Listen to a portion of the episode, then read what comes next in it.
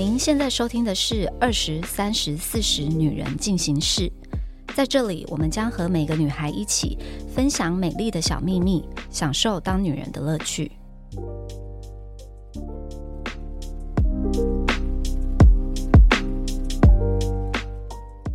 嗨，大家好，我是 Nancy，今天呢是我的 Podcast 二十三十四十女人进行式。本季的最后一集，然后也是这个节目的第五十集。那呃，今天呢，就是只有我一个人，因为通常都会有二十岁代表跟三十岁代表一起。那最后一集呢，我就希望是由我自己一个人，然后来陪伴大家度过接下来的这个三十分钟。那我想要好好的跟大家分享一下，就是呃，我做这个节目呃将近九个月，我其实。做这一件事情，真的觉得非常的开心，然后也非常的有成就感。如果说你们听这个 podcast 之前，呃，没有在其他的平台认识我，我的 YouTube 或者是我的 Instagram 或是 Facebook 认识我的话，呃，我很开心，就是可以透过呃 podcast 这个新的一个平台接触到呃不同的 audience。其实我觉得非常非常的开心，也觉得。自己非常的 lucky，就是可以在。已经入自媒体这一行已经超过十三年了，然后还可以在一个新的平台，然后在这么短的时间就做出还蛮好的成绩，然后我真的觉得非常的开心，然后非常的感谢大家的不离不弃。因为其实我之前有分享过，从文字的部落格开始，然后到后来的社群，然后到我的 YouTube，我一直都是希望说能够透过不一样的方式，然后。呃，去表达我想要说的东西。我之所以会做 podcast 呢，其实是因为我发现之前我的方式都比较像是我单方面的输出，没有一个对话的感觉。那我后来呢，就是觉得我希望在 podcast 这个平台，我可以用一个很轻松的方式，没有。非常局限的一个主题，跟大家交流不同年纪或者是不同立场的不同的观点。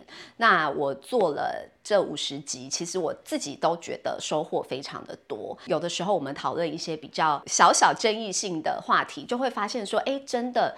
不同世代，二十岁的跟三十岁跟四十岁，其实你的思考的逻辑是会有一点点不一样的。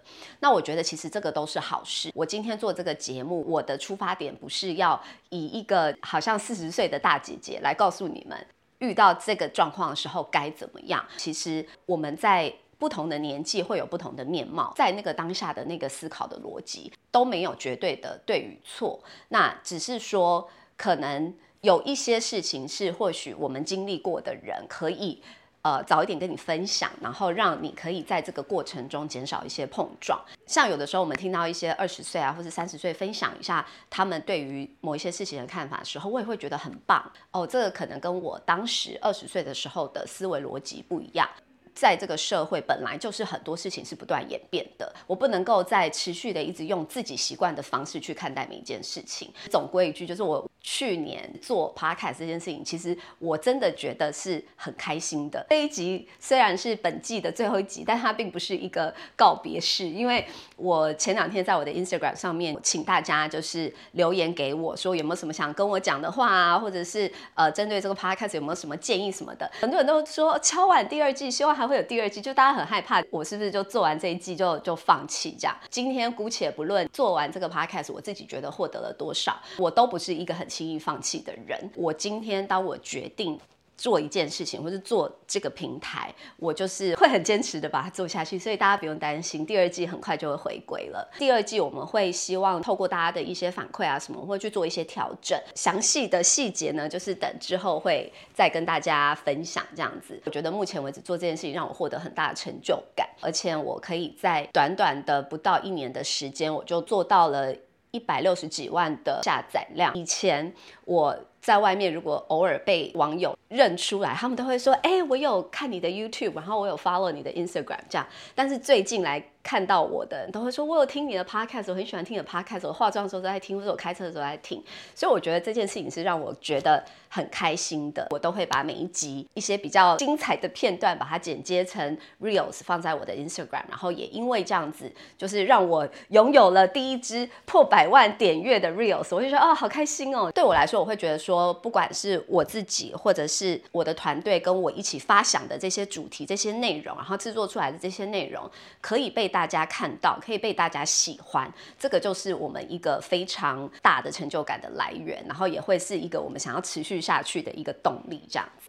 因为开始分享了很多的这些 reels 啊，我的 Instagram 粉丝也涨了很多，所以我就觉得好棒哦。就是我觉得我有触及到原本我没有触及到的一些人，我也让很多可能原本有 follow 我的人看到有一点点不一样的我，这样。那接下来呢，我想要念一些大家有分享给我的一些他们的心得，然后我也会回复一下大家的一些问题。我先念两个评论，然后我觉得这个就是让我感觉到大家有看到不一样的我。他就说，对于节目上的反差萌印象极深，因为上一集泪洒录音室，感觉直接拉近距离。另外一个评论呢是说，Nancy 以前在荧幕上给人家感觉就是很强势的企业家，但是呢，听了 Podcast 呢，就会觉得形象完全不一样，更松弛的感觉。那我觉得非常谢谢大家，就是我还是一个非常有人性的人，只是说有的时候在照片中，或者是我的文字，或者是我在 YouTube，如果是比较像。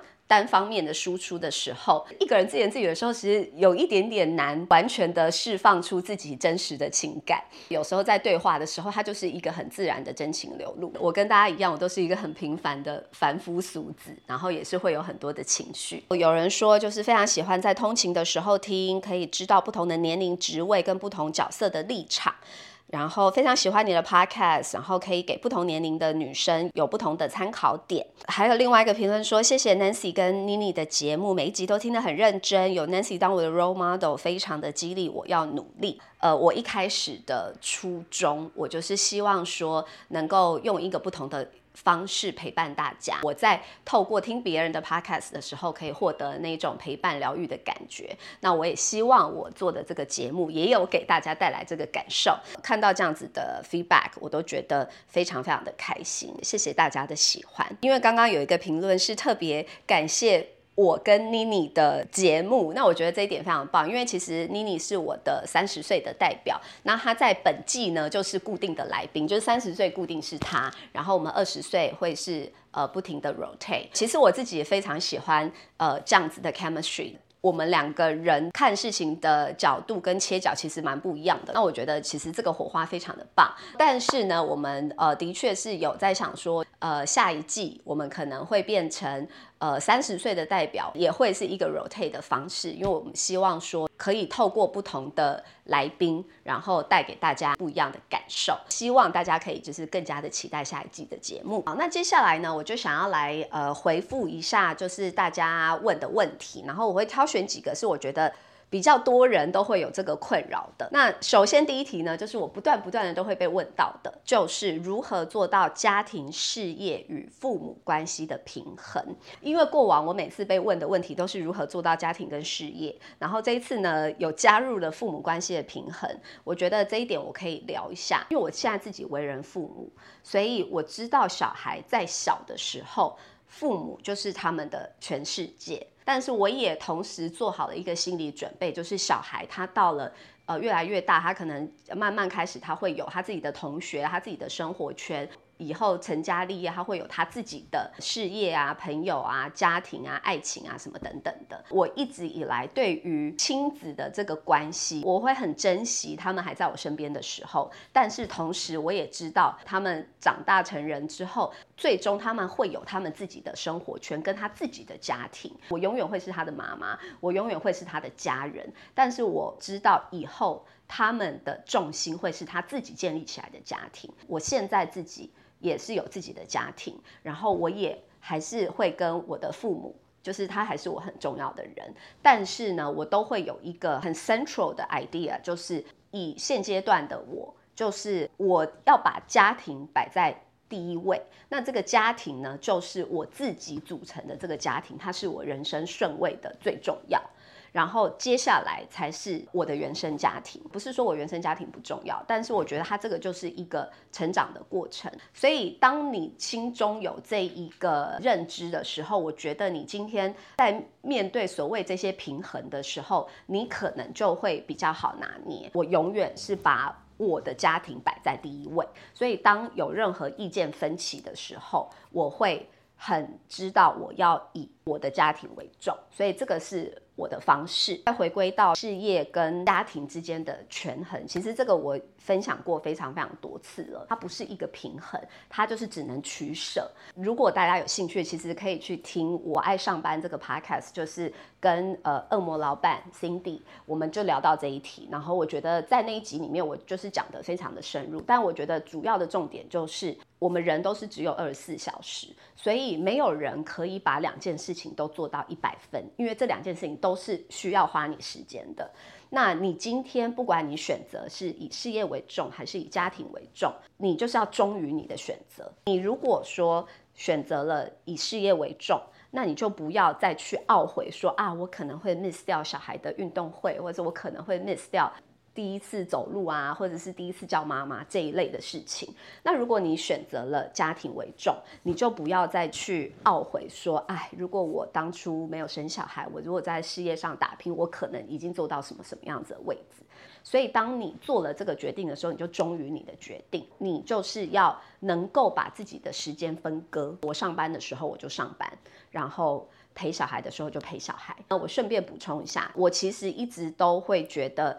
呃，经营夫妻的关系是非常非常重要的。最终会陪你到老的是你的另外一半，因为小孩他们大了，他们就是会有自己的人生。很多女生，比如说很容易会觉得，哎，我为了家庭，为了小孩，牺牲这一切，忘了自己的需求，然后忘了你的另外一半的需求，没有把你们两个夫妻。经营的这件事情放在很前面的话，我觉得这个也是需要去调整的地方。那下一题呢？我觉得有一点像是刚刚那个题目的延伸。他说，以一个三十三岁的女生来说，到底要先生小孩好，还是先冲事业？要创业开店，那前提是因为已经有了稳定的另外一半，也有共识要生小孩，这个要二选一，让她觉得非常的烦恼跟焦虑。我可以非常理解大家会觉得她是应该是要一个二选一的选项，但是老实说，我不觉得它是一个二选一的选项，因为我觉得它有一部分是不可控的。你想要生小孩，不代表你立刻就可以生得出来。生小孩这件事情是不可控的，既然是不可控，它就不应该被列入在焦虑或是选择的范围之内。举一个例子，在这个状况下，你现在三十三岁，如果想说好，我三十三岁，我决定我要先生小孩，那我就先不创业了，不工作了，我就备孕要生小孩。那万一你就这样子停摆了一年、两年、三年都没有怀孕成功呢？那怎么办？你一直在期待这件事情发生，但它没有发生的。时候，你再回头看，你就会觉得说，哎，我为了要生小孩而错过了我想要创业或者是开店的这个时机点。如果我是你，我会说，你如果觉得你现在创业是一个好的时机，然后你也准备好了，你就先创业，因为你不知道你什么时候会怀孕，而且就算怀孕了，还是可以工作的。对，就是不代表你怀孕生小孩，其他的角色就必须要停摆。它真的不是一个二选一的选项，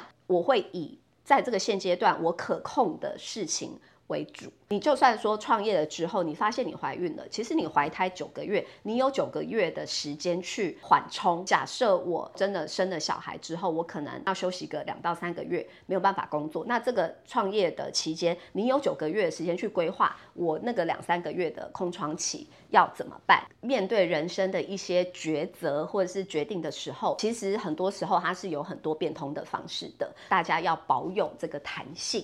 这一条路可能直的可以这样去，它可能弯个几个弯，它还是可以到到终点站。在这个弯曲的过程中，你会有获得不同的想法，可能会有一些挫折，但是这些都会是让你不断成长的一个养分。好，那下面这一题呢，算是比较偏向我个人。他说，Nancy 对于人生保持积极、有企图心，你觉得这是天生的特质，还是后天家庭跟学校的教育影响？我自己觉得呢，天生的个性大概占了七十 percent，大概三十 percent 是后天的，因为我自己当了父母以后，我才比较可以感受到这件事情。你就算用同样的教育方式去对你的两个小孩，因为他们天生的个性不同，他们接收到的讯息。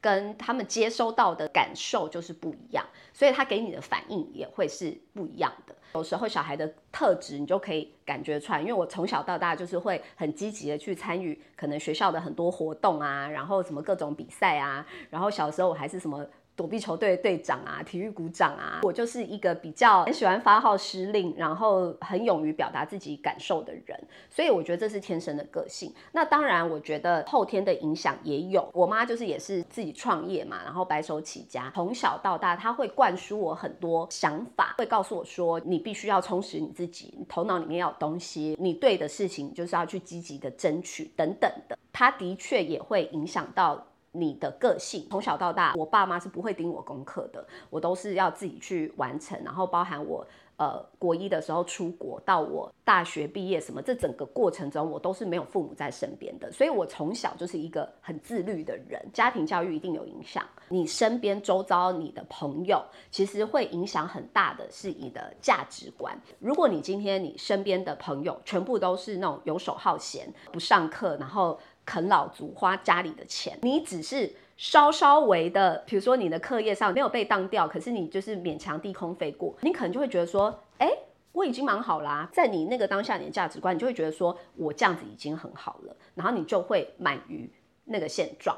但是你换一个 scenario，如果你身边的人每一个人都是非常积极的，对自己的人生非常的负责，甚至他们在当下已经非常有作为了。如果你一样是一个低空飞过，你就会觉得说，哎，我真的要再加油，哎，我要再努力，哎。如果说你从小到大，你身边的人给你建立起来的价值观都是很正向的，或者是你身边的同才啊，或者是呃。长辈啊什么的，都是让你觉得说你可以有那种呃崇拜，想要变得更好的这样子的状况的时候，你自然而然也会提升你自己自我要求的标准。如果我自己本人的个性就是，嗯，对我觉得就是七十 percent 是天生，但是后天也是占了一个蛮重要的比例。那最后一题呢？我们来一个比较轻松的感情的问题。他说，到底要如何在感情中保持自信，不要胡思乱想？我一直在讲，就是今天不管在感情，或是事业，或是人生的任何事情，我们永远没有办法改变别人的想法或者是做法，我们能够改变的只有自己。如果对方要乱搞，这件事情是不可控的，我们没有办法控制他。他如果要乱搞，他就是会去乱搞。既然我无法控制他，那我在那边提心吊胆要做什么？对于这整件事情没有任何的帮助。我的逻辑都会是：我们就是把自己照顾好，你把自己维持在一个很好的状态，外表或者是内在、个性等等的，你把自己变成一个。好到他舍不得离开的人，好到他舍不得伤害你的人，他自然就不会去乱搞了，你也不用再担心了。你如果真的要去乱搞，你就去吧，就是你放弃我是你的损失。你要保持这个想法，你就会很自然的在感情中，你会很有自信。面对不可控的事情，我们就要放宽心，我们就只能在。我们自己的可控范围内去尽量做到最好。以上呢就是今天的二十三十四十女人进行式的第五十集。然后呢，这是第一次 solo，然后一个人跟大家聊天讲。然后希望大家就是持续的喜欢我们的节目，订阅我们的频道，然后给我五颗星。大家就是有空都可以留下你们的评论。然后我希望就是可以在呃新的一年还是持续的陪伴大家，可以带给大家更多更有趣。的内容跟一些想法，然后大家可以互相交流，这样 OK 好啦，那就先这样子喽，我们下周见，拜拜。还想听什么女人的话题吗？按赞、订阅、留评论，告诉我们。女人进行式，我们下周见。